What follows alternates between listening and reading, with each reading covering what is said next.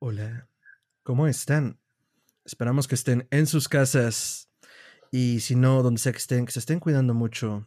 Todo volverá a la normalidad, o bueno, a una normalidad que podremos adaptarnos bajo nuestros términos. Pero mientras tanto, quédense en casa y los saludamos desde el cuarto 666 en el Hotel Histeria Colectiva Podcast para contarles un caso de crimen real o al menos reseñar, ñoñar y criticonear la versión televisiva de Netflix, eh, Escena del Crimen, eh, la desaparición de, de desapariciones en el Hotel Cecil, que es el caso de Lisa Lam. Muchos ya lo conocen por el video que se viralizó en su momento en 2013. Y pues hoy desmenuzaremos eh, lo que ha hecho Netflix con esta dramatización, caso, investigación, eh, true crime muy a lo ochentero, misterio sin resolver. Y pues eh, tenemos opiniones encontradas que ya tendremos en el programa. ¿Están emocionados, doctor Ricardo? Sí, sí muchísimo. La verdad es que. sí. sí- sí el doctor exude emoción. Nos agarramos el chongo, güey. Esto fue. Hubo pelea, güey. Hubo trancazos, hubo insultos, la mamá de no sé quién. Entonces, este, hasta el final porque se pone interesante, pero ya todo bien. Y Entonces- sí, amigos, siempre. Y nos queremos mucho. Acomódense en su habitación, denle a los botones sus maletas y adéntrense al Hotel Cecil para acompañarnos en esta pequeña aventura. Los dejamos con esta reseñoña y pues nada. Bye bye.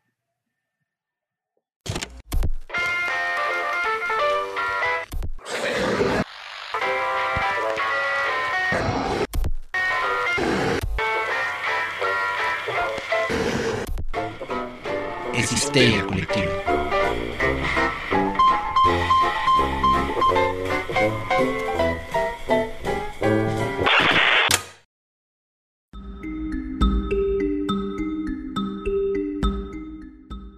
Esto es Histeria Colectiva, el programa donde Fernando Santamaría y el Dr. Braham se sientan alrededor del círculo de invocación para abrir la caja de Pandora y volarse la tapa de los sesos, platicando sobre ficción, magia, ocultismo, casos supernaturales, literatura y todo lo que tenga que ver con la cultura del horror.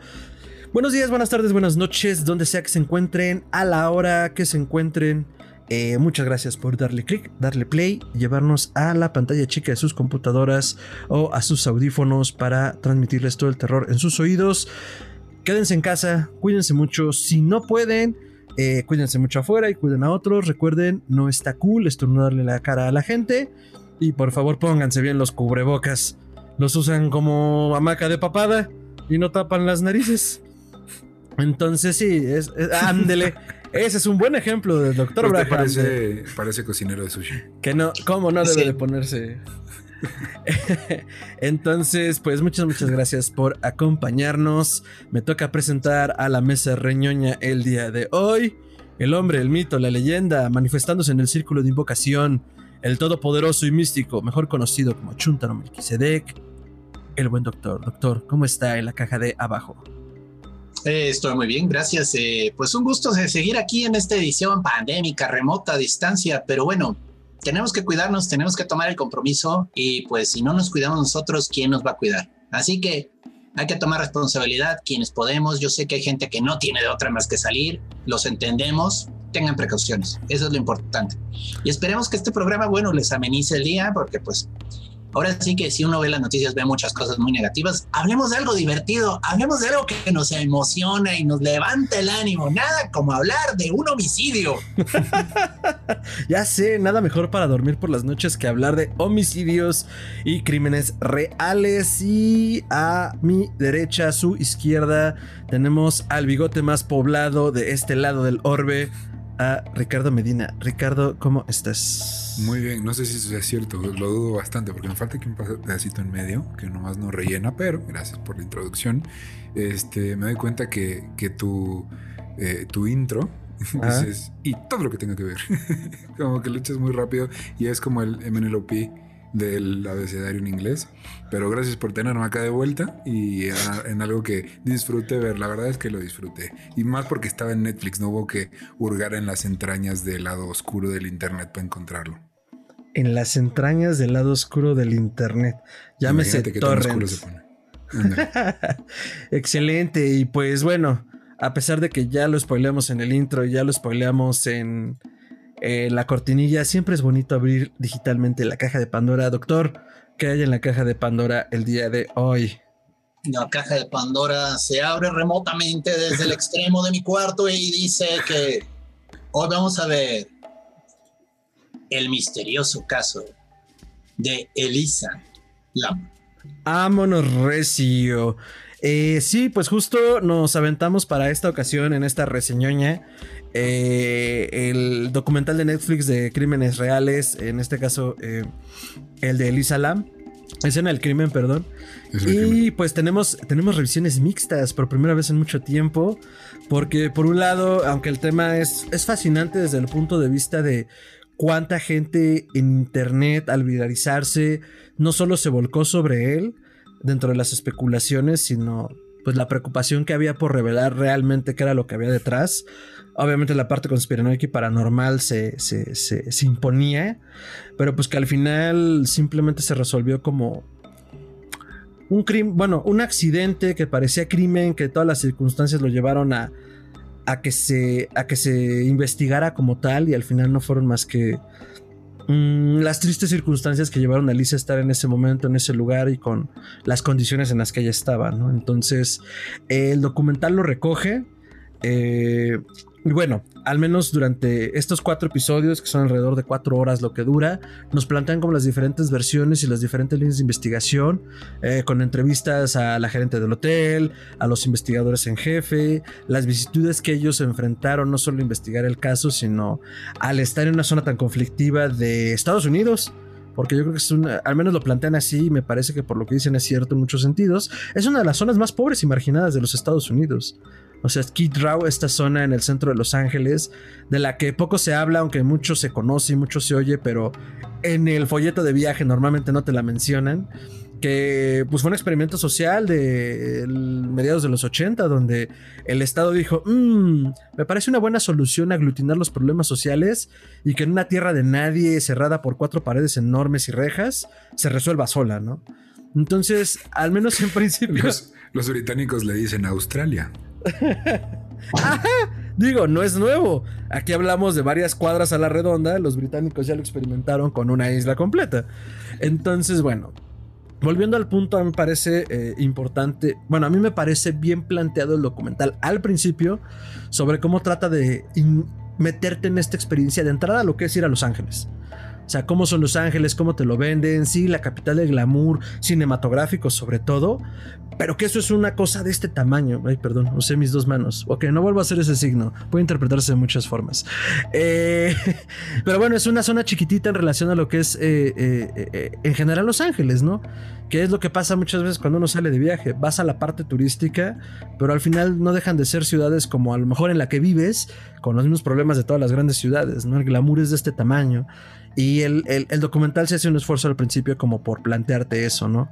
Y ya sobre eso va desarrollando quién era Elisa Lam, cuáles eran sus motivaciones para estar viajando, porque en realidad estaba haciendo un viaje por la costa este, para autodescubrirse, para valerse por sí misma, porque a la edad entre los 18 y 21 años, pues todos queremos valernos por nosotros mismos, ¿no? Y qué forma más fácil de demostrarte y demostrarle a los padres que viajando solo, yo me puedo cuidar, yo puedo cuidar mis cuentas, yo puedo agendar mis destinos y puedo regresar a casa con bien.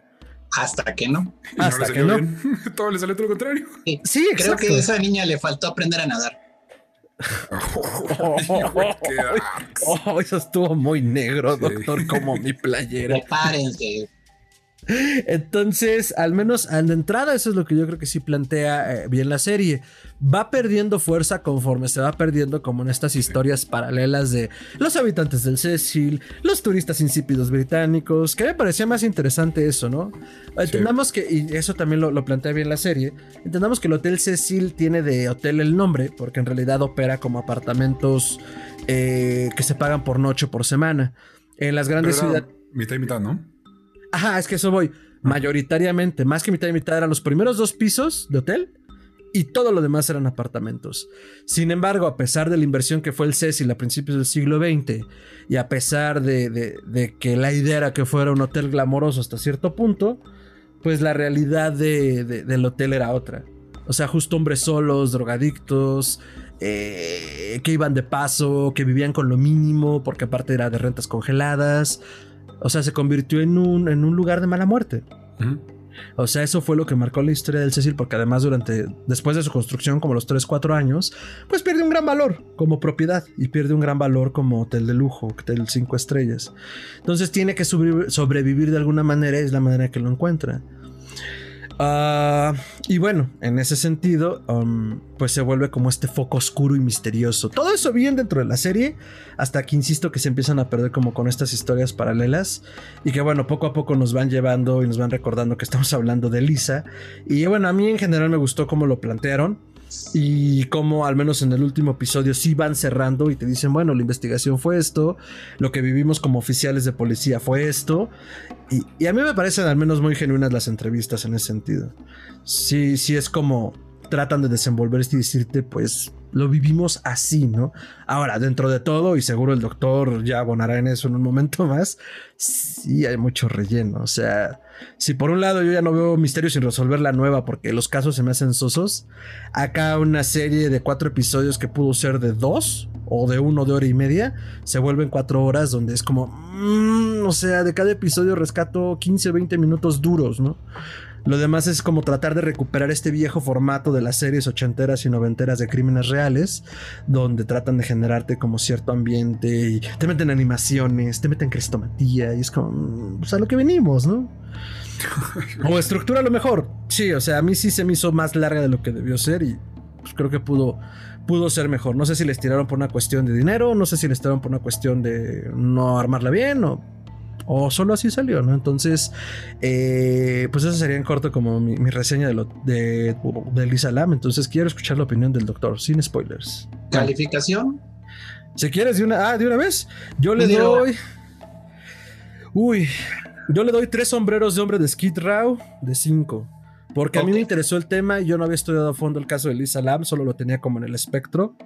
Y pues bueno, a mí sí me, sí me aterrizó como en de qué trataba. Bien, bien. No, no, yo porque normalmente das eh, la opinión, y spoilers y pones eh, calificaciones. Mira, yo sí siento que perdí mi tiempo.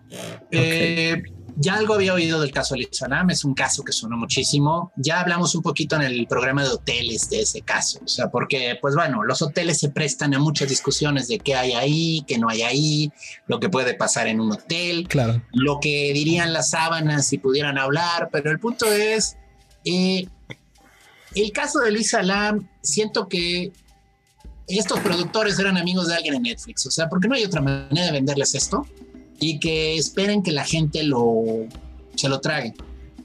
Hay mucho material de mucha calidad en Netflix. Creo que este es uno de esos en los que la verdad vendieron la idea y luego ya no supieron cómo ejecutarla bien. O sea, tenían mucho material y lo trataron de comprimir en cuatro horas que son intragables, intragables. Hay momentos en los que dices, ¿y a mí qué me importa lo que opina esta persona? Nadie te preguntó, nadie te preguntó.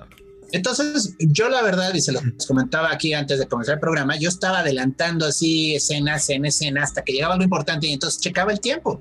Y a mí se me hace que es muchísimo relleno, muchísimas entrevistas a gente que ni al caso gente que se siente conectada de algún modo con el caso que ni importaba, porque en realidad ellos no tienen nada que ver con el maldito caso. Y, y bueno, sí, o sea, es una situación difícil, sí te meten un poco en el contexto histórico de la zona, eso es bueno, interesante, pero al final de cuentas es una tragedia, es un accidente horrible y pues, pues después de cuatro horas llegas a la conclusión de chin, mano, no gané nada, ¿no? No aprendí nada más que. Mm, vaya. O sea, fue un Wikipediazo de cuatro, de cuatro horas. Sí, o sea, lo que pude haber leído en Wikipedia en 10 minutos, me lo tuve que chutar en cuatro horas. O sea, y la verdad sí sentí que perdí mucho tiempo. Creo que esto pudo haber sido un buen episodio de hora y media, como lo comentaste tú. Yo le doy uno de 10. Así, un carrito de indigente empujando de 10 posibles. O sea, yo creo que pocas cosas he tenido que ver hasta el final a fuerza, nada más porque vamos a platicar de ello. No era interés, ¿eh? O sea, yo la verdad no me interesó. No me conecté. Mm, había dos, tres momentos que, ok, esto se ve interesante, pero así que tú digas, no, hombre, me tuvo al borde del asiento desde que comenzó hasta que terminó. Sí. Sí, fue así de, ya terminó uno, ok, voy a preparar un café, regreso, a ver qué hora que sale. Siento que fue muchísimo tiempo perdido, muchísimo relleno, muchísima información que ni al caso, que no te lleva a nada. Punto. Esa es mi opinión. O sea, no la vean. Excelente, doctor. Wow, es, creo que es la primera vez en la historia que desde que conozco al doctor que lo veo tan desencajado. Y está bien, digo, justo también el espacio es para eso, para decir, esto no me gustó. Y pues sí, también pasa eso con las reseñas, ¿no? Ahí están los críticos de Broadway. Ah, pues si no te gustó, ¿para qué escribes la crítica? Ricardo. este, es en el crimen, el caso de Lisa Lam. Eh, pues a ver, este, yo lo primero sí era comentar que si ustedes son fans de Histeria Colectiva, ustedes saben que lo tocamos en el episodio de hoteles, lo conté brevemente, tal cual en, esto pasó, esto sucedió y esto se piensa. Y yo eh, soy de la, de la, yo soy la voz del pueblo en este podcast. Entonces, la realidad es que si, si eres una persona que no está metida, que no eh, ha visto muchas cosas de misterio, de horror, es un buen lugar para empezar. Porque es, un buen, es un buen documental para introducirte al género documental de misterio. Porque cumple con todo, con el relleno, con la entrevista, con las animaciones, con la musiquita, con un caso que fue no solo verdad, sino viral. Me atrevo a opinar o a decir que fue de los primeros en volverse tan virales en cuanto a asesinatos porque antes de este, pues los asesinatos de los 80s, de los 90s, pero no había internet, no había Twitter. Y aquí ya estaba con todo, entonces se dejó venir. Y. Hashtag se viene. sí, y. Ya, pues, sí. Este. ¿Viste cómo me incomodé? Sí. Eh, pero y a ver, un caso que me interesaba, creo que, eh, como dijo el doctor, lo vendieron súper bien, porque aparte es, es un tema que causa, y lo podemos notar con todas las reacciones, mucho morbo. Entonces, si andas de morbo, si quieres ver cómo puta, esta persona desapareció, si ya viste, primero ven el video en YouTube de, ella en el elevador para que empiecen con, esa este, chispita. Y luego, si quieren echárselo, sí hay mucho relleno, por supuesto, sí hay entrevistas que ni al caso. Sí se pudo haber hecho, yo creo que o en uno de hora y media o en, o en dos episodios, pero me imagino que firmaron desde un inicio cuatro y hubo ahí que meterle contenido para que durara lo que tenía que durar. Eh, pero en general, este, a mí sí, sí me latió de un inicio. Yo le daría tres eh, jeringas de heroína de cinco. Vámonos, andan, andan severos, ¿no, güey? Yo voy a cambiar mis sombreros por focos de crack, güey. Ya, ya que estamos en eso. Ya que estamos cricos. Ya que andamos cricos, no mames. Ok, entonces tres jeringas de heroína sin usar o más usadas. Ah. Más bien. Ok. Usada solo un par de veces. Mm. un par. Un par. Bueno, seguro le pasaron ya desinfectante, pues porque COVID, ¿no? Sí. ok, pues sí, esa fue nuestra reseña sin spoilers. Pensé que iban a estar más mixtas, pero no, o sea, digo, del 1 al 3 creo que estamos promediando más o menos igual. Sí. Entonces, o sea, si tú le hubieras dado cuatro, sí habría sido como, ah". pero bueno, eh, eso fue justo eh, lo que nos pareció. Esta fue nuestra reseña sin spoilers, como tradicionalmente la hacemos. Si quieren spoilerselo, ya la vieron y quieren escuchar qué comentamos, esta es su sección. Pero antes de pasar a los spoilers, doctor, sus redes. Me pueden encontrar en Twitter como Chuntaromelquisedec, que es arroba chuntarome es donde más me expreso, donde más comparto, donde más subo. Así que bueno, pues es una vuelta por ahí. Si no lo suyo el Twitter, tengo una fanpage en Facebook que se llama Gerardo Braham. Ahí estoy en una pose bien meditativa al lado de un árbol. Me gusta mucho esa foto. Sí, estoy conectándome con la naturaleza, no me molesta. Eh, estaba en mi viaje de hongos en esa ocasión. Pero bueno. ok. Ah, ah, perdón, pensé que iba a decir algo más, doctor. Ricardo, tus redes. Yo estoy como arroba tiranosaurio Rix en Twitter e Instagram y ahí estamos viendo pues muchas cositas. Ven, así está, está, Muchas cosas. Justo eso. Justo eso no. Todo lo que, todo lo que no, todo lo que son estos dos personas tíos, Allá no hay de eso. Uy, se sorprenderían. A mí me pueden seguir como arroba mantrasaya, eso es con la tiene doble al final, arroba mantrasaya en Twitter y en Instagram, en Facebook como facebook.com a diagonal Fernando Santamaría. No es cierto, no es cierto. Diagonal Mantrasaya también. Y eh, recuerden seguir a Histeria Colectiva en todas sus redes. Eh, podcast, arroba podcast histeria en Twitter, arroba podcast.histeria en Instagram, eh, Facebook como facebook.com diagonal podcast histeria y en histeria colectiva podcast gmail.com. Podemos leer todos los comentarios, añadiduras, sugerencias, quejas y pues también cualquier colaboración o cosa que nos quieran hacer llegar ese correo o en las cajas de comentarios de todas nuestras redes, aquí en YouTube y en Spotify. También pueden, no, en Spotify nos deja poner comentarios pero bueno, ahí nos pueden escuchar como en todas las plataformas de podcasting. Y pues una vez pasado las redes, los spoilers y el sonido de hipo atorado de Ricardo, porque sí, lo oímos, eh, nos vamos a los spoilers, doctor. Spoilers, spoilers, spoilers. Después de los.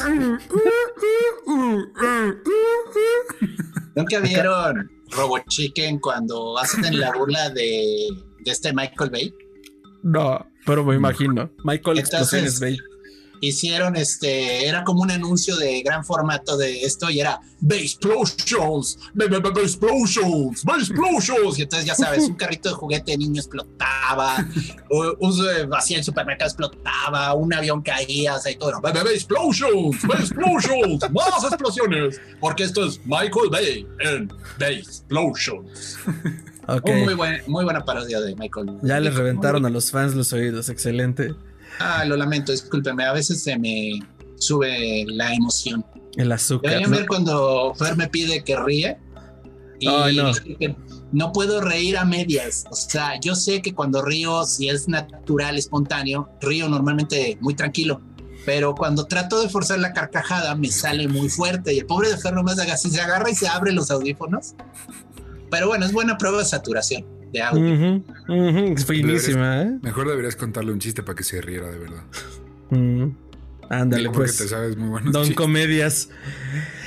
El caso de Lisa Lam, escena del crimen Netflix 2021. Eh, es una serie que se presenta en cuatro episodios, como ya mencionábamos en nuestra parte sin spoilers, eh, donde Netflix al parecer trata de abrir un multiverso de True Crime, que se traduce directamente como crímenes reales, y que los que somos no tan viejos y los que son más y los no tanto, eh, pues sabemos que sí hay un público amplio, o sea, si estamos aquí haciéndolo y si ustedes están escuchando, nos formamos parte de ese público que se interesa tanto de forma morbosa como...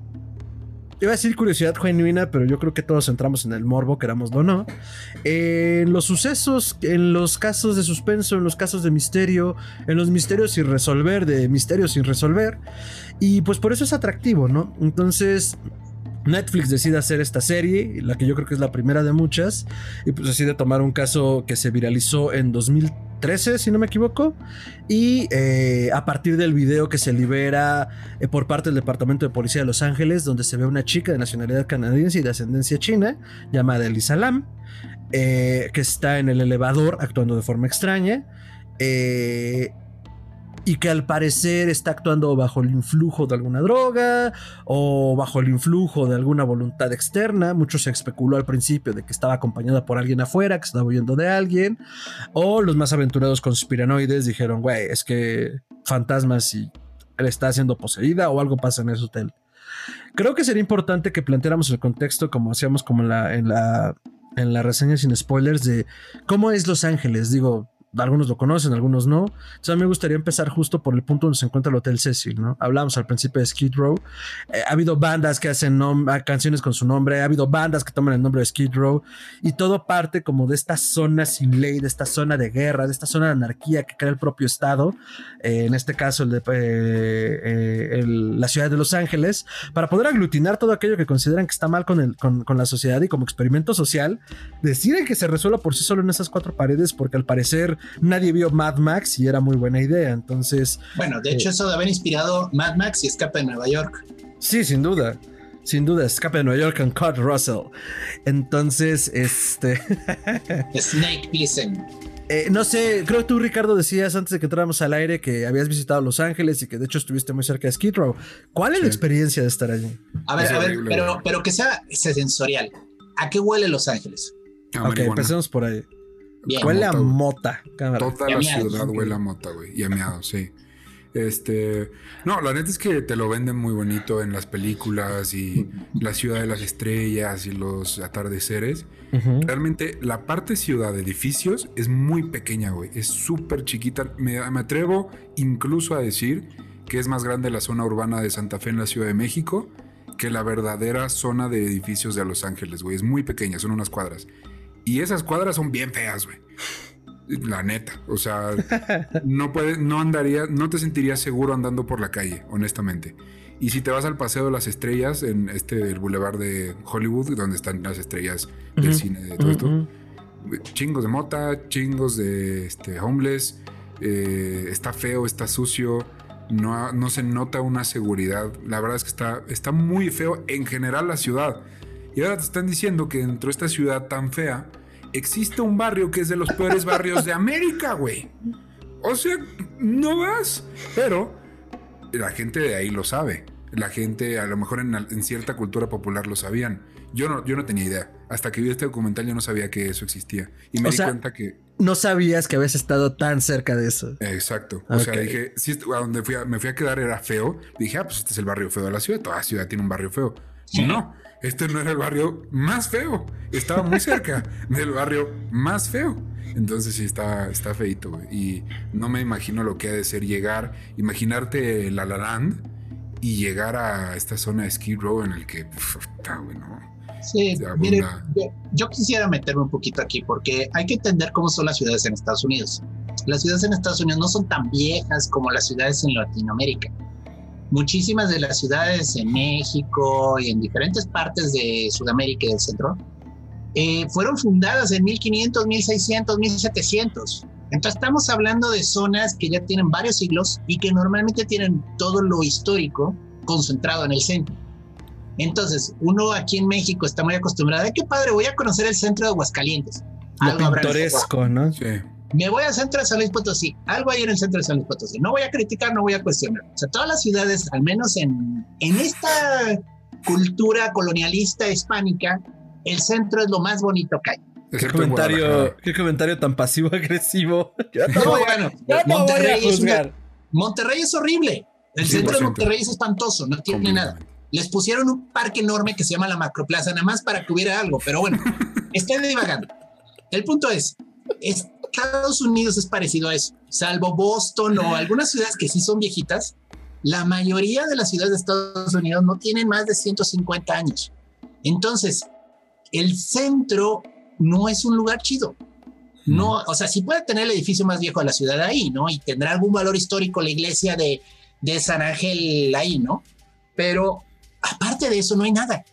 Entonces, ¿qué ocurre? Estamos hablando de construcciones de 1870, 1890, tantito antes del inicio del siglo XX, tantito antes de la Gran Depresión. Entonces, es una, es una ciudad que suena horrible a mi juicio, pero no tiene personalidad, no tiene identidad. Se le siente demasiado joven, se le siente demasiado nueva.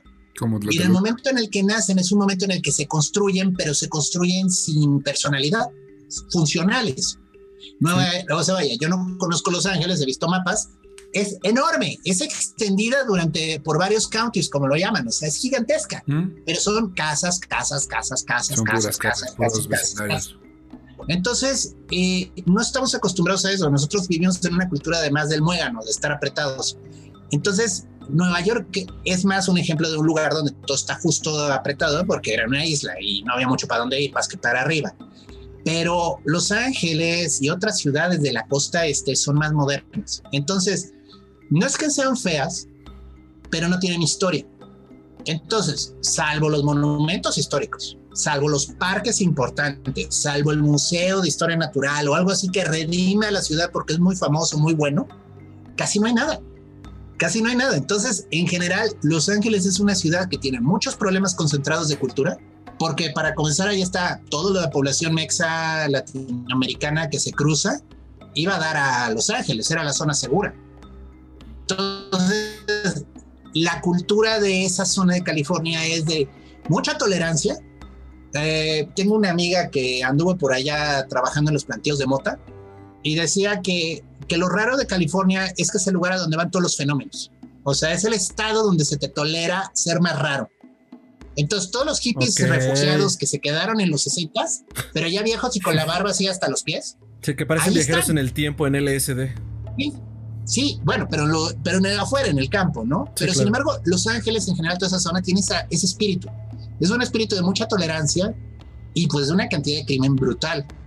Por otro lado, sí, están las estrellas, pero ellas están metidas en suburbios, en las zonas caras, donde no puedes andar caminando en la calle sin que te pare la policía.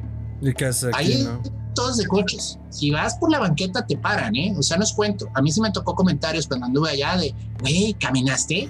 Solo los negros caminan. ¡A la madre! Y así como, ah, eso fue tremendamente racista. Pero bueno, el punto es, Bel Air y toda esa zona de Beverly Hills, pues son súper caras, súper lujosas, súper finas, pero. Está controlado el ingreso. O sea, entran los camiones de visitantes y si tú no tienes que hacer ahí, te van a perseguir. Entonces, ese es el tema de Los Ángeles. La gente piensa en el glamour y piensa en Hollywood, pero no entiende que Los Ángeles es como un gran magneto de locura y de rareza. O sea, Ok. ahí caen todos los vagos y todos los raros. Además, el clima es bueno y no se mueren de frío como pasa en Chicago. Entonces pueden quedarse ahí durmiendo a la intemperie. Por lo mismo, es un lugar difícil, difícil. Sí, y pues por eso todos los asesinos en serie en los 80 iban ahí, güey, porque pues sabían que lo podían Estaba hacer. toda madre. Pues sí. ¿Quién iba a reclamar por Uno la más. prostituta o el negro? Pues ¿En, nadie, dónde. ¿En dónde pescaron a Richard Ramírez? En Los Ángeles. Ah, no, eh, lo pescaron, no sé si en Los Ángeles o en otra ciudad, pero fue en California, seguro. Fue en California, ¿no? Yo estoy casi seguro también. O sea, no sé si fue en San Sí, Francisco. Fue uno de los en- counties, no fue Los Ángeles.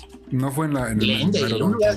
Ándale. Sí, Sí, no, sí, no fue ahí porque en Los me, me brincó, me brincó California, no sabía si Los Ángeles, pero justo, justo, justo, o sea, lo que decías es como muy neta.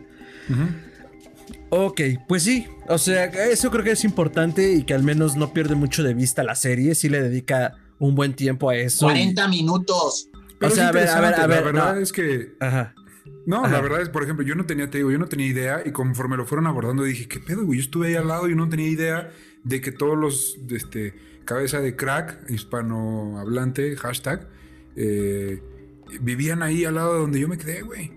O sea, tuviste mucha suerte. Sí. Tuviste mucha suerte porque sí es de dar la vuelta en la calle equivocada y descubrir, oh, por Dios, están durmiendo Exacto. en la calle. Entonces, esa parte se me hizo interesante de inicio, porque aparte yo sabía que iba arrancando y sabía a dónde iba, entonces dije, ok, me están dando un contexto, más o menos voy a entender, y te empiezas tú a hacer tus teorías, güey, dices, fue a quedarse al barrio este todo ojete, pues seguramente algo, algo se ha de haber metido, con quién se relacionó, qué fue lo que pasó en estos días que estuvo ahí, que pudieron llevar a lo que eventualmente sucede, ¿no? Entonces creo que el intro, mm, de menos, a mí sí me gustó. Pues sí, pero perdón por 40 interrumpirte, minutos, 40 minutos de mi vida perdidos en una explicación de 10. A ver, no, pero justo es que es a lo que voy. Creo que lo, que lo plantea la serie. Pero el, el pedo es que lo extiende un chingo. O sea, algo que pudo haber explicado en 15 minutos muy sólidos. O pon tú, Sí. porque además hay una participación de un sociólogo que a mí me parece como de las más valiosas. Porque justo él te habla de la historia de Skid Row y de cómo el Estado los marginó, muy a lo Robocop. O sea, hicieron como esta distopía a lo Robocop con este Detroit. Y, y dice, güey, o sea, se hicieron, se hicieron este se hicieron todos estos clusters para que la gente muriera allí.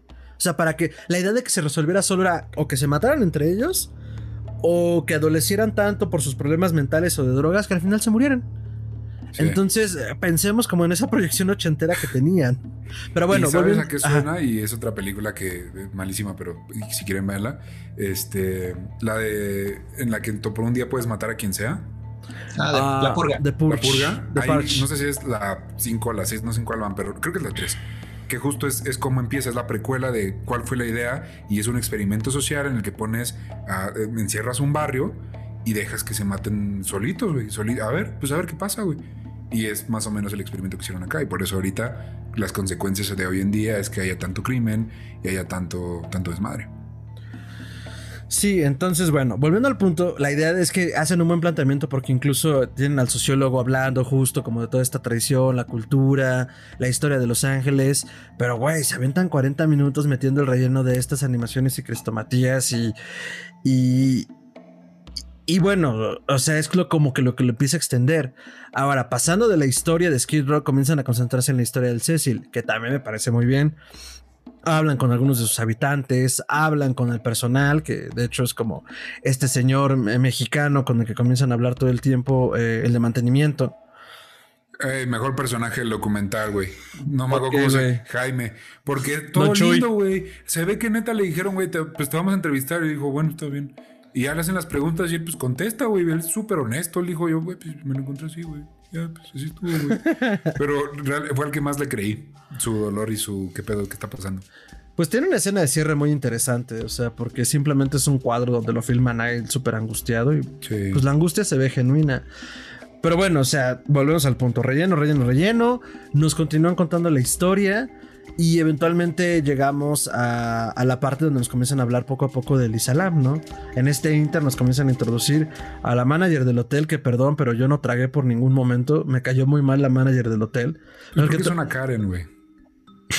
a ver qué es una Karen, define.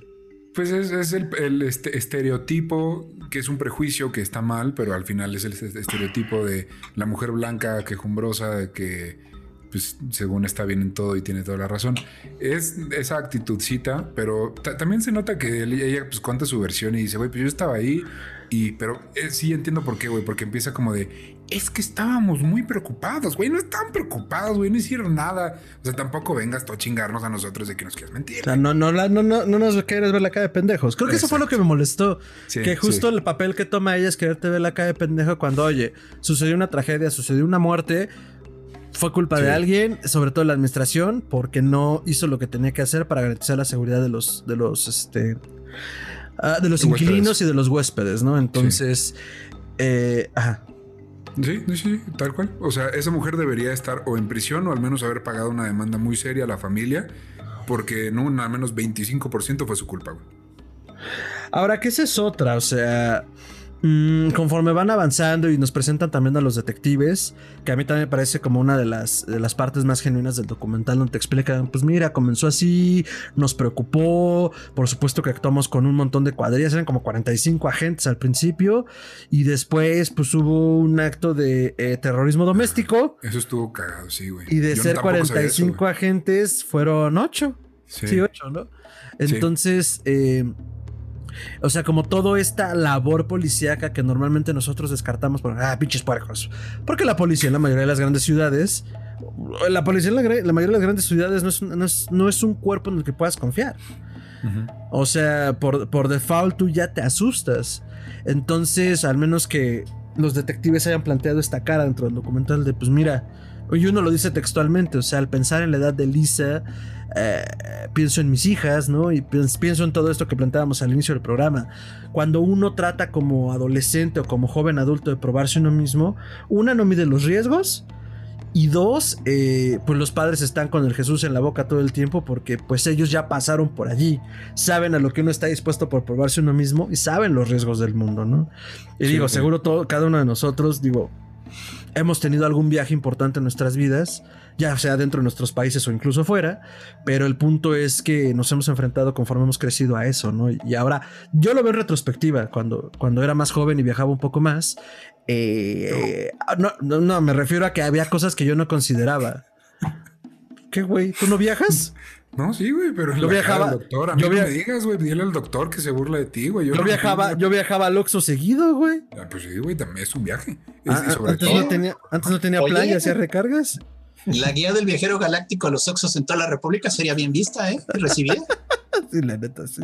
Don't panic and grab an Oxxo. Entonces, eh, vaya, el punto es que yo lo veo en retrospectiva. Digo, yo no soy un hombre de la gran ciudad, pero sí hay cosas que digo, chale, ¿cómo, cómo hice esa sarta de pendejadas? O sea, no, no lo pensé, no lo medí, ¿no? Entonces, bueno, regresando a la serie. Ajá. Y hay algo que, que, yo rescato sobre todo este tipo de documentales, porque puedes echar el Wikipediazo y pues te echas como el resumen, ¿no? Claro. Pero hay algo que te dan que es como fueron y entrevistaron y se metieron al menos tantito a ver qué hay detrás. Entonces te, empiezan a poner, obviamente grabados por una voz genérica, todas las cosas que ella publicaba en, redes, güey. Y sus tweets y su blog en el que decía, güey, es que quiero viajar, quiero conocer el mundo. Ah, eso iba, Entonces Entonces yo no sabía eso y dije, ok, o sea, esta niña tenía ganas de ir y salir, güey, y, y, echar el desmadre en una ciudad que además a todo el mundo nos venden como una ciudad para ir a echar desmadre, ¿no? Pero aparte, al menos lo que plantea el documental no era echar desmadre. Era justo como este viaje de motivación de, güey, tengo tengo un problema mental, tengo un trastorno bipolar, necesito demostrarle a mis padres que puedo cuidarme sola, que puedo hacer este viaje. Y además, pues quiero encontrar como esa motivación en la vida que a veces siento cuando tomo medicamentos. Será un viaje de descubrimiento personal. Visitaba las librerías, por amor de Dios. O sea, qué pinche desmadre de crack y de cocaína que se iba a echar una chica que iba a librerías. O sea, hay todo un relajo en el de y se ve como le entregan un paquete ya sé, eso sí me cagó la madre. Es como cabrón. 25 minutos para decirnos que eran los pinches libros que había ordenado en la librería. Oh, sí. Oh, y revisando entre sus pertenencias, encontramos la caja y la abrimos. y descubrimos que era de la librería. Ok, ajá, es que entonces cuando comienzas a hacer este viaje, llega a Los Ángeles, llega al Cecil a través del sitio web, que es justo como que hacen todo un desmadre de sí, el sitio web, su puto. Y luego te comienzan a decir, pide estos libros y hacen un misterio alrededor del paquete. Y luego las chicas del cuarto se quejaban, güey, pues ¿qué pasó? Y la cambiaron de cuarto. Es como, güey. Eso, eso, o que sí se tardaron mucho en explicarlo, pues lo pudieron haber dicho como en dos segundos. Pero te habla de que ella no estaba bien, güey. no, estoy de acuerdo. Se dejó de tomar el, medicamento. Pero, es importante para la historia. Sí, pero no capitalizas 25 minutos algo que va a terminar. Ah, no se estaba tomando su medicamento, la chica se quejaba porque tenía un comportamiento errático. Punto. Ya, ajá. Sí, vaya. lo que volvemos, digo, todas estas cosas que pudieron recortar hacían dos, muy buenos capítulos satisfactorios. Yo sí, creo que eh, más bien se hubieran hecho una, una miniserie de cuatro, así como está, güey pero en cada episodio hubieran tocado uno distinto. La visita de Richard Ramírez, el caso de Elisa Lam, mm. la Dalia Negra, y a lo mejor otro, güey, el que se cayó, la persona que se suicidó y cayó encima de otro, güey, no sé, algo, otra cosa. Eh, fue una persona que se suicidó, cayó y no cayó encima de una señora y su bebé. ¿O cayó, encima de, cayó encima de otra persona. O misceláneo, güey. O sea, esos tres grandes y uno de todos los demás casitos, güey. Entonces, hubiera estado súper interesante. El Hotel Cecil queda completamente del, en el morbo del mundo. Hubiera ganado visitas, porque ahora al final ya te dicen que lo van a remodelar y tal. Entonces, creo que hubiera sido una gran decisión en lugar de echarse cuatro capitulotes de un solo caso. Ahora, ya hemos hablado, bueno, que a mí me gustó cómo hablaron con las personas, que pudo reducirse, aunque los datos no están mal. Eh, ¿Qué pedo con la pareja británica más insípida del planeta? Te quitan las ganas de ir a Inglaterra. O sea, digo, y yo sé que es un increíble. Pero, pero si era así como, como de, episodio de Mr. Bean, o sea. Sí se ve que son tetísimos, güey. La neta, a mí solo hubo una. Me hicieron reír porque los, o sea, se sale la entrevista de es que probé agua de muerto. Eso me dio risa y dije, estos dos güeyes ingleses estirados de hueva y les dicen que probaron sopa de cadáver, sin haber sido como, ¡ay! ¿Qué es eso? Me los imagino yendo al doctor así como tres meses después cuando se enteraron. Yendo al doctor. Doctor, me tomé, me pasó esto, estoy en peligro. Pues sigues aquí, ¿no? Yo creo que ya pasó lo peor, güey. Pues sí. Pero bueno. Eh, y luego llega, pues digo, vamos a hacer un pequeño salto. Digo, ya, ya, hablamos de que hablan de la historia, que hablan del contexto. Sí, el Cecil tiene una historia bien rancia. Hubo unas épocas así de puro adicto a la heroína, puro homeless, eh, homeless ahí viviendo. O sea, los pocos que conseguían dinero preferían pasar la noche ahí porque pues había baño, ¿no? Sí. Y, a nadie le gustaba dormir en la calle, seamos sinceros. Y te encontrabas a alguien que te daba tantita de su mota o algo así, y, estaba con madre pero, Bueno, el lugar era rudo, o sea, no era un lugar chido. pero entonces llega este Lisa y pues comienza a tener este comportamiento raro. Vaya, nada de que tuvieran que llamar a la policía, pero pues ya que juntas cabos, actuaba rarito. Sí. Te el famosísimo video que fue el que le hizo viral, el video del ascensor. Que esa es otra cosa, güey. Yo cuando lo investigué, te dicen, eh, la policía lo sacó, güey, pero hasta, o sea, era como un, ¿por qué lo sacaron, güey? ¿Qué ganaban? No hubo una razón, simplemente lo lanzaron y ya. Y aquí ya los detectives te dicen como, güey, perdimos gente, no sabíamos bien qué hacer, dijimos, güey, pues que la gente que lo vea nos eche el paro, a ver si ellos ven algo que nosotros, a que nosotros no, ¿no? Y eso demuestra por qué no es bueno compartir evidencia de un caso. Sí, completamente. O sea, si una moraleja te deja esta historia es... Malos policías. Mala idea soltar pues en la red. Mal protocolo de investigación. Ahora, bueno, repasemos creo que rápidamente, porque aunque estamos hablando de la serie, versamos sobre la historia de Los Ángeles, pero para quienes no conozcan el caso de Elisa Lam, hagamos una pequeña línea del tiempo.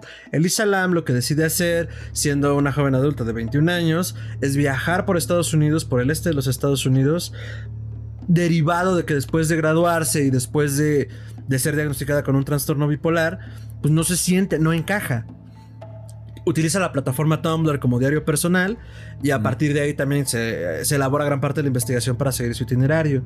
Convence a sus padres rogándoles prácticamente y bajo la premisa de que les va a hablar diario, de que le permitan hacer un viaje por el este de los Estados Unidos visitando las ciudades costeras más representativas. Eh, cuando llega a Los Ángeles es cuando comienzan los problemas. Se hospeda en el Hotel Cecil a través de una plataforma de, de una agencia por internet. Que si eh, ves la página, güey, perdón que te interrumpa, pero ahí sí la voy a justificar. Si la ves, se ve increíble, güey. Los cuartos se ven bonitos. Claro. Por fuera nunca aparece el barrio que es ni el lugar que es. Ni siquiera te enteras que es. Ni siquiera se llama el Hotel Cecil y te lo No, es, este, es este en Main, porque justo lo que plantea la, la, la, vieja directora, la vieja manager de, del Cecil, es, güey, necesitamos recuperar más que el prestigio del Cecil, pues dinero para mantenerlo. Entonces creamos un concepto en los primeros dos pisos llamado Stay on Main, que eran hostales para millennials, que fueran atractivos en cuanto a sus amenidades y su estructura, que no quieren quedarse en el Cecil, pero quieren quedarse en el Stay on Main. ¿Cuál era el problema? Pues que compartía elevador todo el edificio. Entonces no podía separar las dos experiencias eh, completamente. Entonces sí, o sea, básicamente no, no es precisamente que sea un clickbait, pero funciona como pero tal. Sí, porque aparte el precio es muy accesible. Si eres un estudiante que va a viajar y está bonito, dices, güey, con toda y está localizado cerca del centro y tiene wifi. Y wifi, ya, tiene, ya con tiene wifi, tiene una bocina con Bluetooth y dices, ay, güey. tiene agua caliente, ¿qué importa, güey? Tiene wifi. tiene wifi. Tiene wifi. No, no, y, miren, es como estos departamentos totalmente renovados que luego te quieren rentar, ¿no? O sea, entras y el hinche edificio de los 50 cayéndose a pedazos, pero abres la puerta y el departamento está bonito, ¿no? Que el edificio a lo mejor vio años mejores, pero pero siguen siendo buenos edificios como ya no se hacen, a lo mejor vale la pena, pero la primera impresión pues te saca un pedo, ¿no? lo mismo pasa con este concepto que tiene el Cecil con Stay in Main y como le pasó a Ricardo, Elisa Lam no sabía en lo que se estaba metiendo. Ahora Elisa estaba en esta, en esta postura de conocer el mundo, ¿no? De, de abrirse al mundo. Lo que normalmente uno hace cuando viaja es como, güey, pues voy a buscarme y a entender a otros. Eh, y pues también ahí comenzaron los problemas porque justo eso permitió que la policía tirara líneas de investigación que pues al final no los llevaron a ningún lado. Tenían que explorarlas, claro que sí. Pero pues eso las diversificó a tal grado que justo decían, güey, pues es que seguro se topó con en Skid Row, siendo tan vulnerable y tan amigable de, güey, quiero hacer amigos, quiero conocer el mundo, acabó en malos pasos. Entonces, uh, Aquí es donde se pone justamente eh, complicado porque comparten la evidencia que dice el doctor, ya habían revisado el Cecil de pies a cabeza considerando el asesinato y que el asesino estuviera allí dada la historia de los inquilinos del Cecil y no habían encontrado nada, entonces no tenían nada más que el video, porque además todas las cámaras que funcionaban según la manager, pues no, realmente la que funcionaba era la del ascensor y no había manera de saberlo. Entonces entran nuestros amigos de YouTube. y sí tienen algo, algo de verdad el video sí se ve de, cierto, de cierta manera modificado, güey. Hay cositas que sí dices como, ok, lo subió la policía, ¿por qué le quitó el reloj? ¿Sabes? Como esas cositas que dices, ok, puedes darlas por alto. Darlas por alto. O sea, pasártelas, pasarlas por alto. Pasarlas por alto. Pero, ¿por qué habrías de editarlo? ¿Y por qué se nota que le cortaron un cacho? ¿Sabes? Porque la puerta no llega de acá a acá en una milésima de segundo. Esas cositas. Sí, no, de hecho es un video muy mal editado. Tristemente se ve que la policía lo editó y lo editó mal. Porque bueno, si hubiera sido el caso de entra, sale y se va y ya, por favor, ayúdenos a identificarla, punto, ¿no? Pero dejó un video que parece una pequeña historia de horror y de hecho hay quien dice que parece un cuento de fantasmas. Es un cuento de fantasmas muy efectivo. Se ve a la pobre chica apretando botones como loca y, y el relevador no le responde, ¿no? Se desespera, se asoma, regresa, trae un movimiento muy errático, muy raro. O sea, al inicio dijeron, no, es que le están persiguiendo. Bueno, parecía. Pero parecía. Y bueno. Y se ve un pie y dicen, si lo detienes en tal cuadro, si hace suma aquí se ve un pie, sí se ve una chancla. Entonces dice, ok, si había alguien afuera. Porque además no es, no es por tirarnos, porque al final estamos transmitiendo también en YouTube, pero si hay personas obsesas en el mundo, somos los que estamos en YouTube. Entonces todos estos youtuberos, y que los entrevistan a varios de ellos, ¿no? Comienzan a prestar atención a los detalles que claro, era importante, pero como dice Gerardo, al liberar una evidencia policíaca de ese nivel en un caso de ese tipo, si tenían cuatro líneas de investigación que todas eran un, un trabajo enorme, los youtuberos tenían 15 mil líneas de investigación cada uno. Entonces eso comienza a desperdigar la información. Y algo que pareció una buena idea, pues ya no lo es tanto. No, salió mal. Salió mal, la regaron y sí editaron el video. Ese fue el error. Obviamente ya más adelante, creo que fue en el cuarto capítulo. Te explican. explican. Es que la policía también quiso quitar ciertas cosas para, pues, que la gente se enfocara en lo importante, ¿no? pero el hecho de que hubiera una edición hizo que la gente sospechara que había una conspiración y que la misma policía estaba escondiendo información importante y que la misma policía sabía la verdad y que la misma policía entonces no podías confiar en ellos. Entonces todo el mundo se puso la cachuchita de detective y quiso salir a arreglar el, caso. Entonces tienes una pasarela de devorates, porque no hay otra manera de llamarlo, una pasarela de orates que quieren encontrar la respuesta. Y pues ah. tienen a los que hablan de fantasmas, que pobre Lisa estaba siendo perseguida por un fantasma, a los que hablan de un violador que no se ve en el video, porque no un violador, eh, y bla, bla, bla, como 500 teorías de conspiración y ninguna apoyándose en la policía porque la policía lo sabía y no lo estaba revelando, ¿no? Entonces, se le salió de control, se le salió de control, se volvió una turba de linchamiento que lo único que estaba haciendo era buscar a alguien, buscar un culpable. Eh, y así llegamos a la verdadera víctima de este documental, a mi pobre paisano, güey, que andaba nomás ahí, un chavo metalero, güey, que se que quedó en el hotel y cupo la casualidad de que subió una foto ahí en, estando en el hotel. un año antes. Además, un año, nadie se metió a ver la pinche fecha de Instagram, güey. Ahí dice, hace tantas semanas. Un año antes se vio la foto y era un cantante de death metal o de black metal. Black de la banda Morbid Angel, creo, ¿no? No, no, no. Eh, él se llama Morbid. Él era Morbid. nada que ver con Morbid Angel. Ah, no. Él se llama Morbid. Obviamente tiene un nombre súper normal porque es mexicano.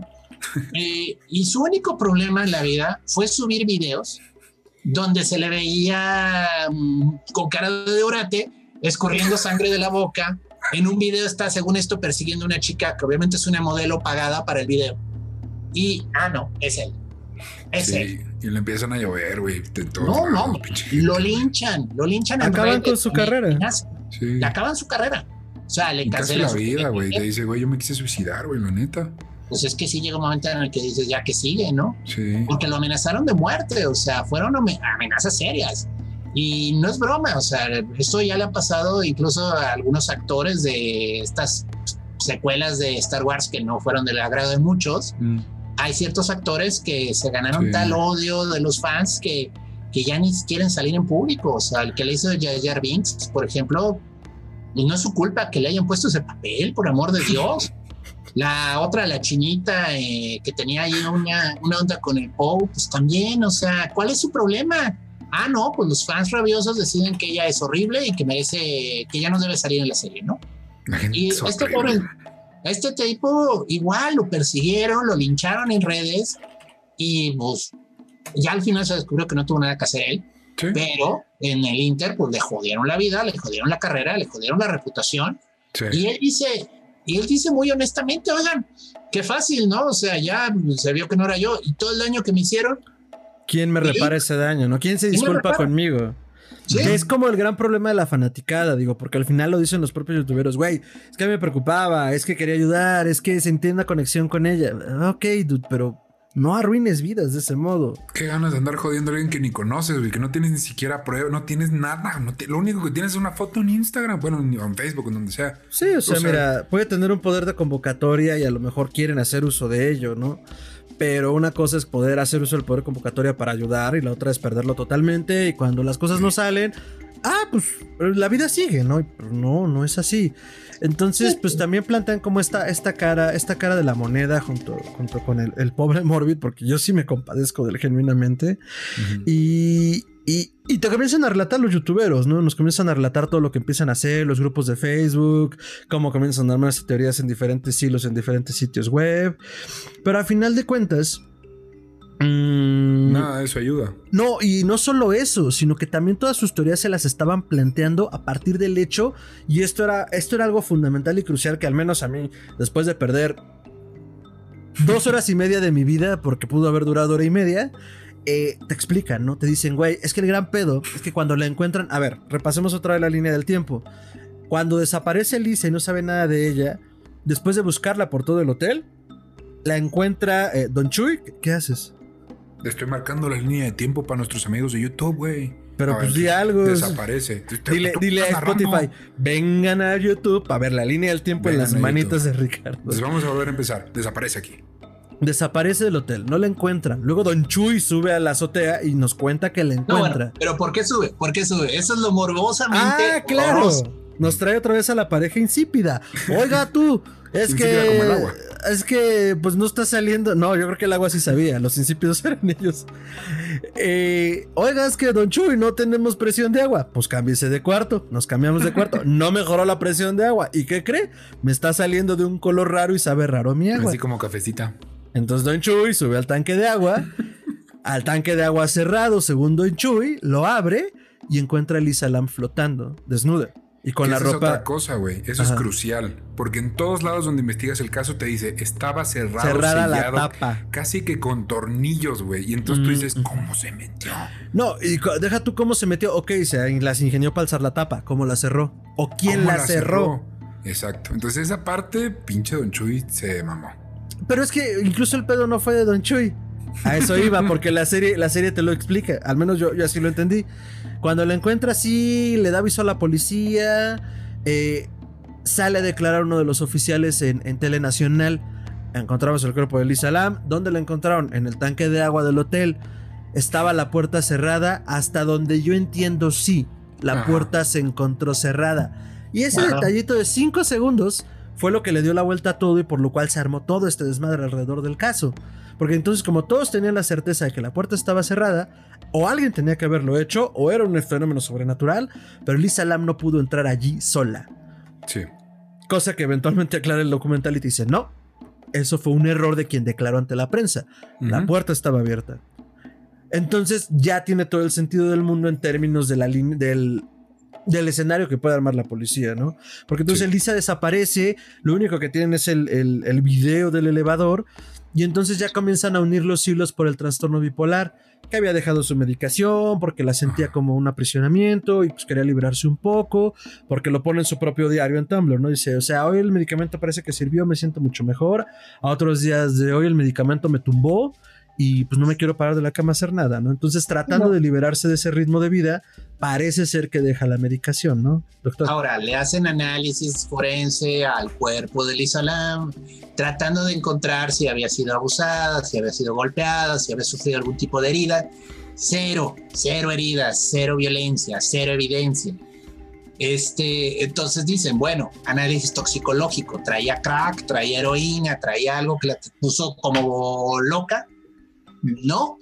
Y entonces cuando ya tiene que ir al último eh, fragmento de evidencia, a ver, pero ella estaba medicada con medicamentos fuertes, estos deben de seguir en su torrente sanguíneo. Y descubren que no estaban, que tenía muy poca concentración, lo cual nos indica, y parece que la triste evidencia de lo que ocurrió en realidad con el caso de Lisa Lam, dejó de tomar la medicina. Dejó de tomar la medicina. ¿Por qué? Pues se quería probar algo, o sea, yo creo que el sentir que estás atado de por vida a un químico y que no puedes ser funcional sin el químico, en la edad de la adolescencia puede ser una manera de revelarte, o sea, decir, no, sí puedo, sí soy más fuerte que esto, ¿no? Puedo vivir sin esta sustancia y me lo voy a probar en este lugar. Lo único malo es que lo hizo en el peor lugar de todos, o sea, porque una cosa es cierta, tu viaje de poder, controladito, con gente que te cuida de lejos, y bueno, ahí te haces tu ayunito, te tomas tu bañito de vapor, te purgas, vaya. Ya si te pones mal, tus amigos te llevan a los Vibras alto. Ah, me voy al maldito Hotel Cecil en medio del Skid Row a tratar de dejar un medicamento que altera mi estado de ánimo, ¿no? Pero a ver, o sea. por eso el otro 25% la culpa es de los papás, güey. Pinche par de irresponsables. No, no, no, yo no creo. Justo, justo eso quería comentar. Pues yo creo, yo creo que fue una cuestión de circunstancias. O sea, decidió, ella conscientemente tomó una decisión en un lugar que ella no conocía y que no sabía que era tan peligroso. Y tú lo decías más bien hace rato, Ricardo. Y ahí yo sí creo que hay responsabilidad, porque después lo, dice la misma manager queriendo defenderse en el, documental. No, es que la puerta de incendios por ahí no pudo haber salido. Se dispara una alarma. Dirigimos un negocio. ¿Tú crees que vamos a dejar una alarma sonando? No, mira. Yo creo que si vamos a hablar de responsabilidades compartidas, no es ni de Lisa y no es ni de los padres. Porque los padres en un ejercicio justo de tratar de darle a su hija autoconfianza dijeron, vale, Elisa tomó la decisión de dejar sus medicamentos y pues fue lo que en este contexto la llevó a esto. O sea, y además de que la gente del hotel tampoco se hizo responsable de un huésped. Porque lo que dice, lo que dice, y es lo que yo me preguntaba, era como, güey, o sea, ¿por qué no? Si tú ya la viste rara, si ya se quejaron otros inquilinos, vas y la ves, es que se veía rara, pero pues nada, nada malo. Güey, si ves a un huésped raro, oye, ¿estás bien? Oye, ¿le puedo hablar a alguien? Y si ves que no, oye, güey, pues perdón, pero dame un número, ¿a quién le marco? Incluso si quieres verlo así, ¿sabes qué? O sea, que yo quiero lavarme las manos. Sí. Le vamos a marcar a tus papás. Entonces, la neta, la neta, la neta, si alguien tiene responsabilidad, es el hotel. O sea, Pero también, o sea, no puedes negar que entonces, uno, el error fue de ella por dejar de tomar los medicamentos. Sí, muy adolescente y lo que quieras, ya tenía 21, güey. Pues fue un error, sí, sí, fue un error. Estuvo mal. Y dos, si tú eres, digo, ninguno de los tres aquí presentes somos papás, pero para los papás que nos están escuchando, sabiendo que tienes a un hijo o una hija con este tipo de padecimiento, que ya tiene un historial de haber dejado los medicamentos y, y tú has visto cómo se pone dejando esos medicamentos, no la dejas ir a Los Ángeles, güey. Según yo no tenía, según yo no tenía un historial de dejarlos. Sí, la hermana de Clara en el episodio 2 dice, ah. ella ya de repente pues, nos dimos cuenta que estaba mal y, dijimos, ah, ¿por qué? Pues porque los había dejado de tomar. Mira, yo creo que, yo creo que es la explicación lógica y, es la, la, causa y efecto, pero yo no me atrevería a hablar de culpas porque son cosas que, o sea, son decisiones que se toman y las controlaron hasta donde creyeron que debían de hacerlo y salió mal, ¿sabes?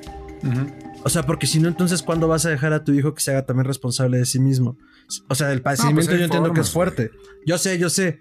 Ellos creyeron que era la correcta y pues terminó en esto. Me parece duro juzgarlo, ¿sabes? Ah, no, yo no juzgo. Eso, creo. Ahora, el hotel realmente tenía instalaciones deficientes, seguridad deficiente, las cámaras no servían en la mayoría de los pisos. Si la puerta de la alarma de incendio se debió haber activado al momento de abrir. Que seguro no pasó. No pasó porque de nuevo, no estaban supervisando adecuadamente las instalaciones. Si esa alarma hubiera servido, pues hubiera sonado. Y Don Chuy hubiera tenido que subir a bajar a Elisa Lam de la azotea, ¿no? Pero el punto está que, que no pasó, no pasó, nadie oyó alarma porque no hubo alarma. Que ahí Ella logró subir, logró subir a la azotea, logró subir la escalera al tanque, nadie entiende por qué, pero bueno, suponemos que quería esconderse. Vamos a decir que eso es lo que traía. Y se metió al tanque. Y ya una vez dentro del tanque es horriblemente difícil salir porque no, no alcanzas, o sea, desde no la hay escalera, no hay trampilla. No hay manera de salir, o sea, es una trampa mortal ese tanque. Entonces, por mala suerte, vamos a decirlo así, no funcionaron las medidas de seguridad, no funcionó la tapa que debería haber estado bien cerrada y solo posible abrir con, con desarmador.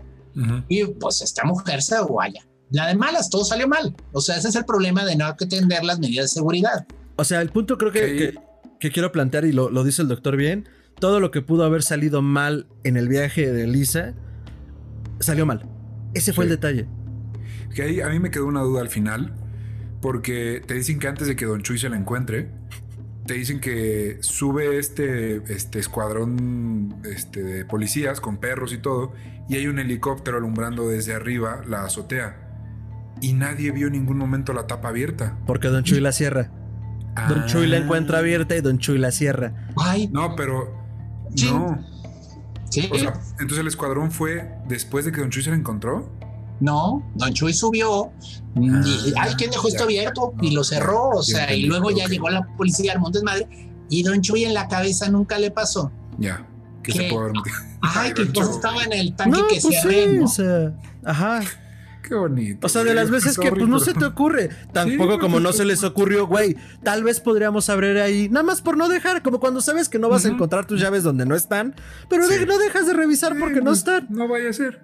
¿Qué tal que me encuentro 20 pesos o alguna otra cosa? ¿Qué tal que encuentro a Elisa? Punto que no me encuentro a Elisa, porque ¿qué tal que me encuentro una rata y mejor lo limpio? y digo, es que todas las circunstancias apuntaban a tantas cosas, como decían, es que está desnuda, seguro alguien abusó sexualmente de ella. Cuando después el forense te dice, no, pues lo más probable es que cuando se metió, después de unos minutos le empezó a dar una hipotermia marca diablo, y el cuerpo en su manera de defenderse sube la temperatura a niveles insospechados, pues ella lo que optó fue por desnudarse, no aguantaba el calor dentro de un ambiente helado. Entonces todos estos detallitos fueron abonando, y si algo valioso le puedo ver a los youtubers en su desmadre, porque además hicieron lo que saben hacer los youtubers mejores que es entrometerse, en ese sentido, iban al hotel, se tomaban fotos, tomaban videos, se cagaban de risa, pero justo se fueron revelando esos detallitos, cómo subir, qué escaleras usar, que la alarma no estaba conectada porque ellos lograron subir hasta el tanque.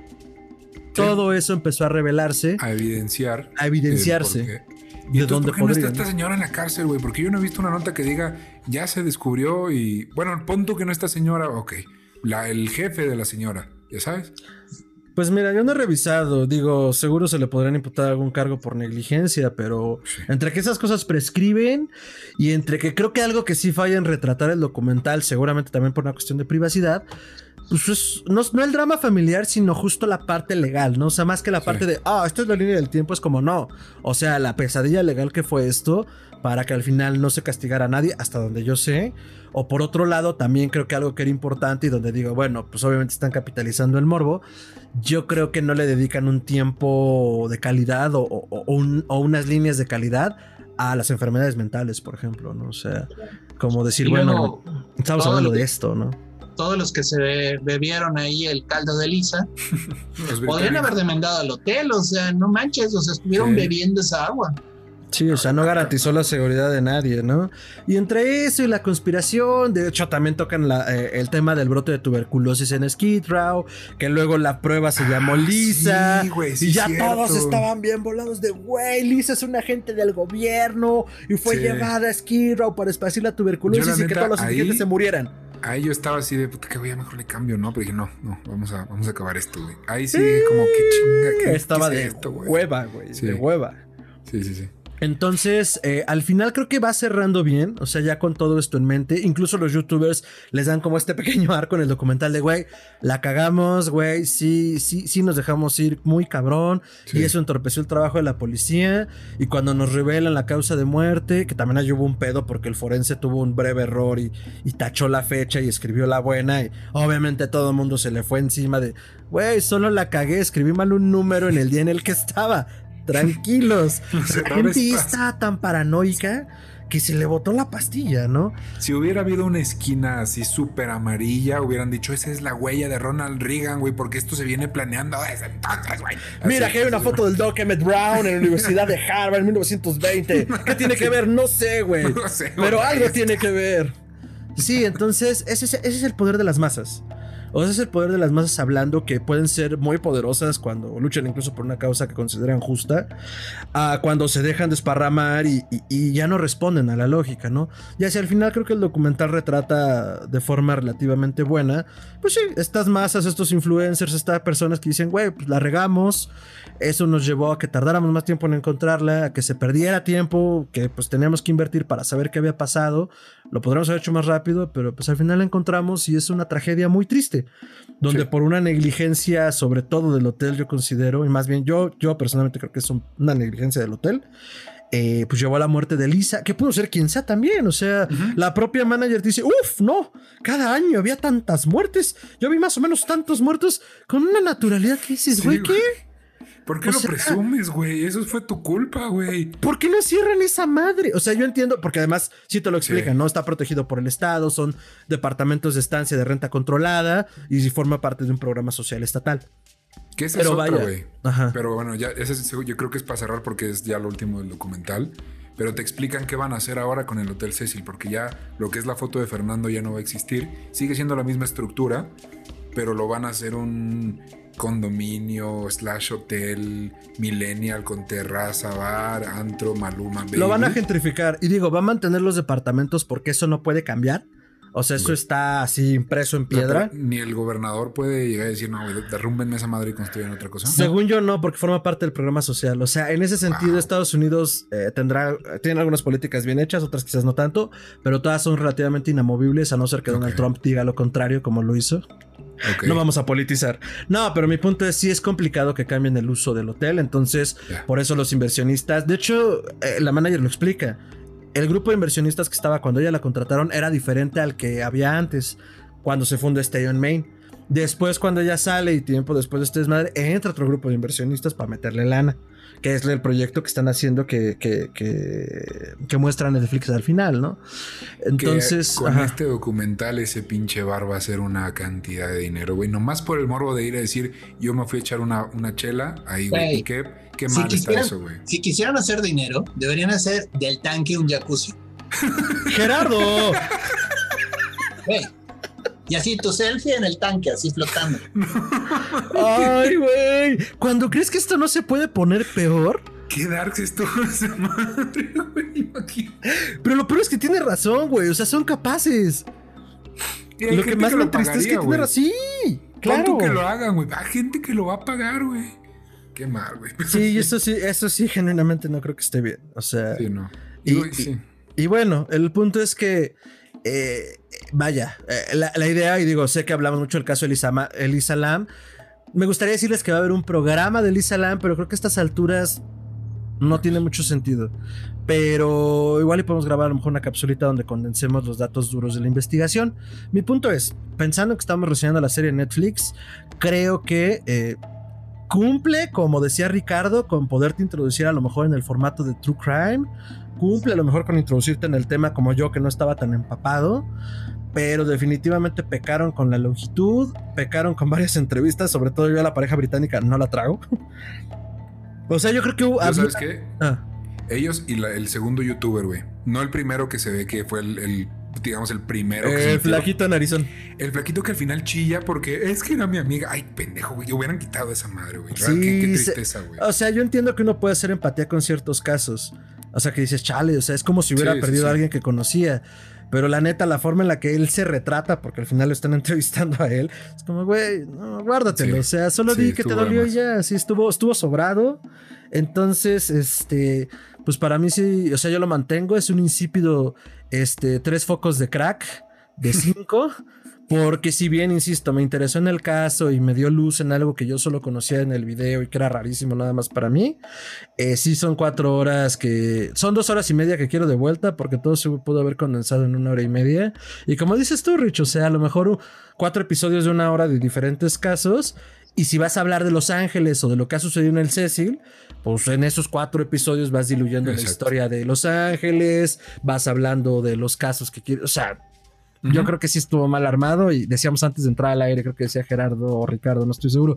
Pues bueno, ya estaban firmados a lo mejor cuatro episodios y pues hubo que estirarlo para que, pues para que jalara, ya no, oye, una hora y media, güey, yo te pagué cuatro, hazle como puedas. Entonces yo me quedo con esa calificación. Mm, lo recomiendo con reservas, solo si te gusta mucho el True Crime. Si te interesa el caso de Lisa Lam y no lo conoces, o si te interesa un chingo y no te importa ver otro documental más, date. Si quieres buscar algo de mayor calidad en cuanto a narrativa, no por el caso en sí mismo, yo creo que hay muchas más opciones en la red. Doctor. Es una pérdida total de tiempo. La verdad, este, sí siento que perdí tiempo de mi vida y pocas veces me lo produce una serie o un programa. Siempre Yo jamás te había escuchado decir eso. Siempre trato de encontrar lo redimible y me molesta porque Netflix se ve que está bajando sus estándares horriblemente. O sea, en teoría es difícil que te acepte tu, propuesta, ya que estoy viendo que cualquier basura te la están publicando, o sea. Que bueno, el director de este es el mismo director que de las cintas de Ted Bundy. Ah, no seas mamón. De igual de Netflix. cabrón, güey. sí me perdonen. Por eso, por eso quería. por eso quería mencionarlo, por lo que dice Gerardo. No sé si sea una cuestión de creadores de la idea o también de lo que Netflix te pide al final. Mira, esta esta idea, güey, hazlo de cuatro horas. Pero, güey, hazlo de cuatro horas. Sí. Pues bueno, el punto es, es una historia muy triste, es una historia de muchos errores. Es una historia de una chica que necesitaba ayuda desesperadamente y nadie se la dio. Totalmente. Y que por algún motivo se volvió viral y todas las redes quisieron resolver de la manera más estúpida posible. Y la verdad, el documental no da, no da. O sea, podría haber sido de una hora, hora y media y habría estado interesante. Cuatro horas es un abuso de tu tiempo. Y la verdad, pues, si esto fuera lo único que he visto en Netflix, yo les diría ni contrata Netflix. Pero vaya, he visto cosas muy buenas en Netflix. Entonces, hay cierta redención, sin embargo, no, no, no. Entonces, bueno, de calificación, un carrito de supermercado lleno de basura de 10. Que sería oh, un punto, punto 5 de 5, podríamos decir. Uno de 10. O sea, sí, pero haciendo la conversión. Sí, punto 5. No, punto, punto 05 de 5. Punto 05, güey. Ah, sí, perdón, yo dije tres focos de 5. No, son tres focos de 10, perdón. Sí, tres ah, focos de crack de 10. Sí, perdón, ahí estuvo la confusión. Ok, Ricardo, eh, escena del crimen. De eh, pues sí, yo la verdad es que dentro de mi ah, hashtag, ah, me, yo, hashtag me espanto, ese tiene que ser mi playera, güey. Esa ya, güey. Ya, quedó. Próximamente en el Patreon. hashtag me espanto. Este, a mí sí, yo disfruto mucho los documentales de True Crime, de misterios, de todo eso. Entonces, eh, me he echado ya algunos. Sí concuerdo en que hay demasiado relleno eh, hubo cosas interesantes. A mí este caso en particular sí me movía, entonces dije, güey, sí hay que, echárnoslo. Eh, entonces yo haciendo ya la conversión a 10, porque yo le había dado 3 de 10, lo voy a poner un 6 de 10. Eh, me parece que es, este, al menos en lo personal, una buena calificación. No pasa, pero tampoco siento que sí perdí dos horas, no, no, las cuatro.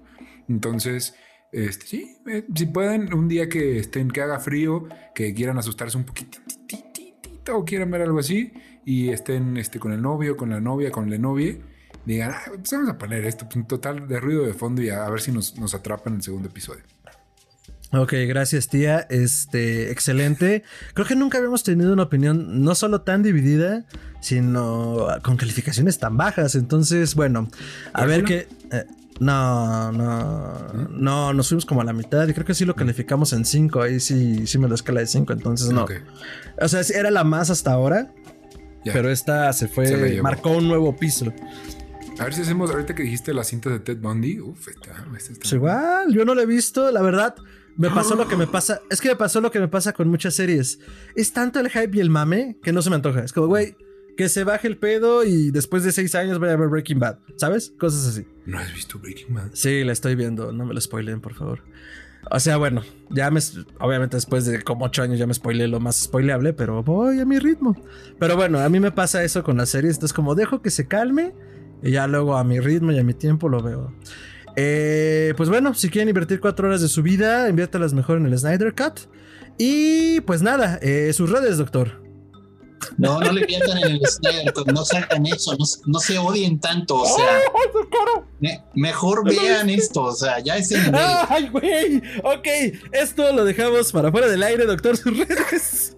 Me encuentran en Twitter como Chuntaro arroba Chuntarome Ahí comparto mis experiencias. No, no he dicho por qué odio el Snyder Cut. No lo pienso hacer porque la verdad no me gusta decir cosas malas. Me gusta tratar de verle lo positivo a las cosas. Ya grabamos media hora, hora y media del doctor diciendo cosas malas de este pedo y Netflix, güey. Pero porque no hacerlo. Pero el Snyder Cut no es obligación, dice. Mi madre me dijo que si no puedo decir nada bueno, mejor no diga nada. Ok, sus redes, doctor. ¿Ya las dijo? Sí, Chuntarome en Facebook, este Gerardo Braja. Vientos. Ricardo, redes. Yo estoy como arroba tiranosaurio Rix en Twitter e Instagram y esas son las personales de un servidor. Y si quieren más contenido podcastero pueden seguir a arroba Mirangrid, no es cierto, es, es Mirangrid, pero es arroba Mgrid Podcast, en el que hablamos de las leyendas de la música para conocerlas, toda su historia y todos sus discos de vinil. Oye, ¿cuándo vuelve? Eh, esta semana, güey, en tres días, ¿no? Sí.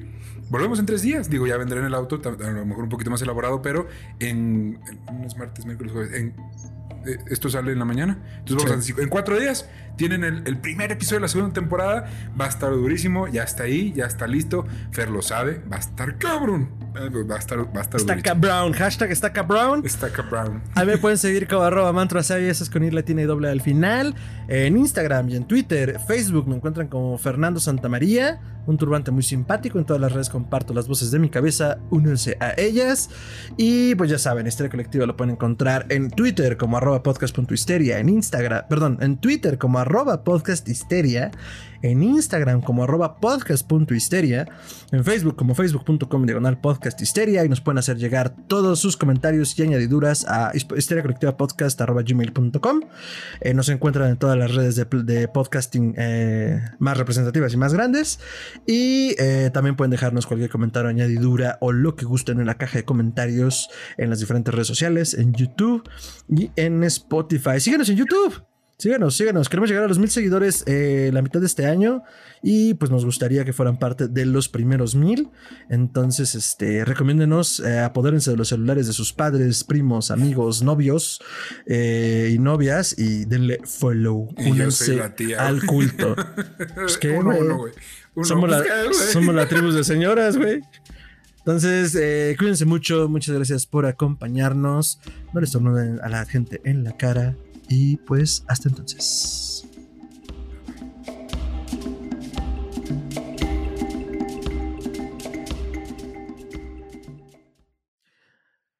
¿Qué les pareció? Pues, Bien, todo bien, todo bien, todo bien. pues, la verdad preferiría haber gastado mi tiempo en otra cosa. Sí, o sea, el doctor sí lo veo genuinamente consternado. Pero miren, así hay series, así hay cosas. No todo nos tiene por qué gustar. Aunque sí se siente gacho después de decir, puta, hubiera estado esas cuatro horas. Pues iba a decir otra vez que para ver el Snyder Cut, pero también ya, fue revuelo. Entonces utilizaré otra referencia cuando se me ocurra. Eh, pues muchas gracias por acompañarnos. Eh, justo esperamos que haya no solo mejores contenidos en Netflix, sino mejores contenidos en general alrededor de, las, de los crímenes reales.